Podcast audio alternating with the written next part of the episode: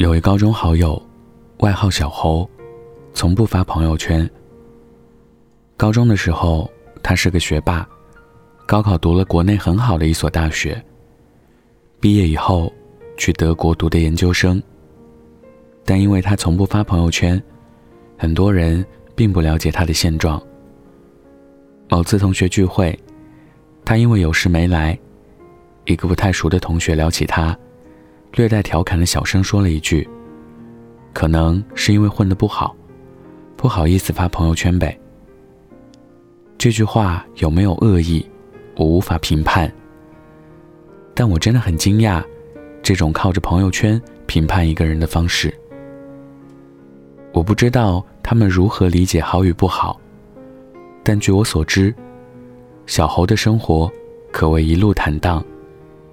研究生毕业。就进了研究所，拿着高薪，做着自己喜欢的事。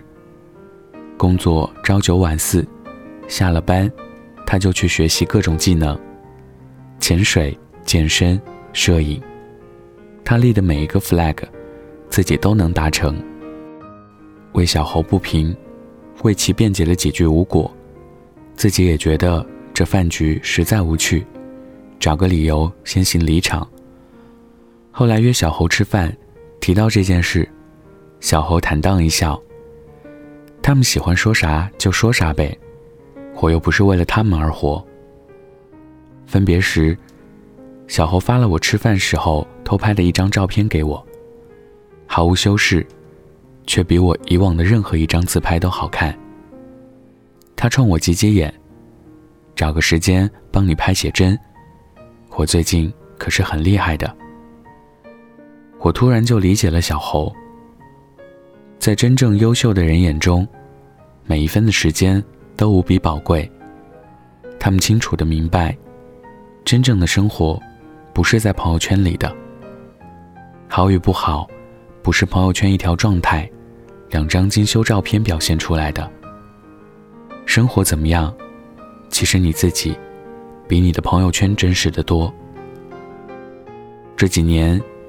其实身边越来越多的人都关闭了朋友圈，没有什么特别的理由，只不过看清了现实。世界是自己的，与他人毫无关系。年少时，开心的时候希望得到别人的认可，难过时想要被人安慰。每发一次状态，每隔几分钟都想要看一下谁点赞了，谁评论了。后来渐渐发现，朋友圈的点赞之交，缓解不了现实的孤独。而真正关心你的人，也并不靠着这一个点赞来表现。那些互动的多的，反而是七分看热闹，两分看笑话，一分打发时间。而自己展现给大家的，似乎也并不是真正的自己。谁也不想在朋友圈里活得太差，于是每一条朋友圈。都要精心修饰，哪怕私底下一团糟糕，朋友圈里也常常是一片岁月静好。就像蔡康永曾在一个访谈里说道：“我们看一下自己的朋友圈就知道，为了要营造给别人看的橱窗，我们压抑了多少自己。可我们靠朋友圈找慰藉，最后却陷入了更大的恐慌。”甚至没有人点赞，没有人回复，都影响到自己的情绪。这种朋友圈真的没有意义。人性最大的一个弱点就是，在意别人如何看待自己。如果想要变成精修过后的样子，那就去健身和护肤；如果想要喜欢的人关心，就去约对方见面；如果想变成优秀的人，就把 flag。立到自己心里，然后去实施。能帮你走出焦虑的，只有你自己，而不是朋友圈。真正的朋友，不存在朋友圈里。真正的成长，都在你看不到的线下。所以，别再靠着朋友圈的内容评判一个人了。精心装饰的朋友圈背后的那个人，也可能。正在经历一地鸡毛的人生。那些不发朋友圈的人，也许都正过着自己很好的人生，自己的生活自己评价，不需要他人说三道四。高山流水，知己两三人足矣。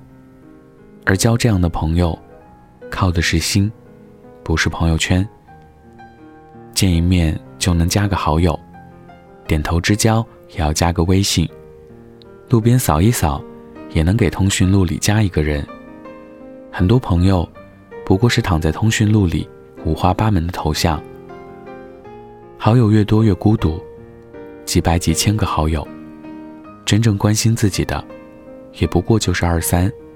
用朋友圈去记录生活，别为了记录，去活在朋友圈。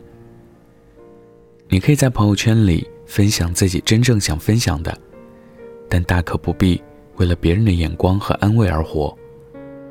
也希望有一天。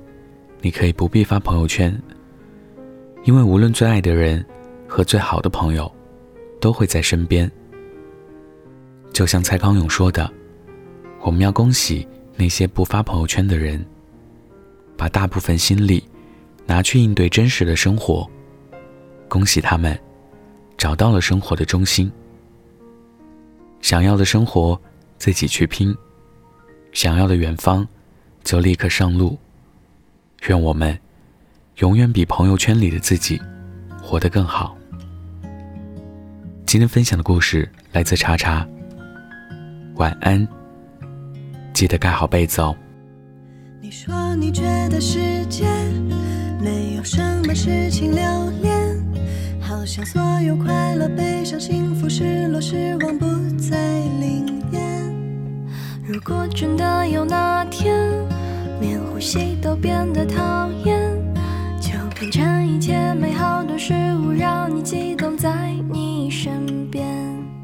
想做吹风机吹你淋湿的头发，想做个冰淇淋冰凉你的身下，想做那半夜惊醒你的闪电，还有红。想做你冬天茶杯里面泡的茶，想做你聚餐花馆里面加的辣，想做你荒芜心脏重新接受暖阳开的那朵花。如果是幸福呢？会感到幸福吗？如果是好奇呢？想要去探险吗？如果是遗憾呢？会不会将它抱住多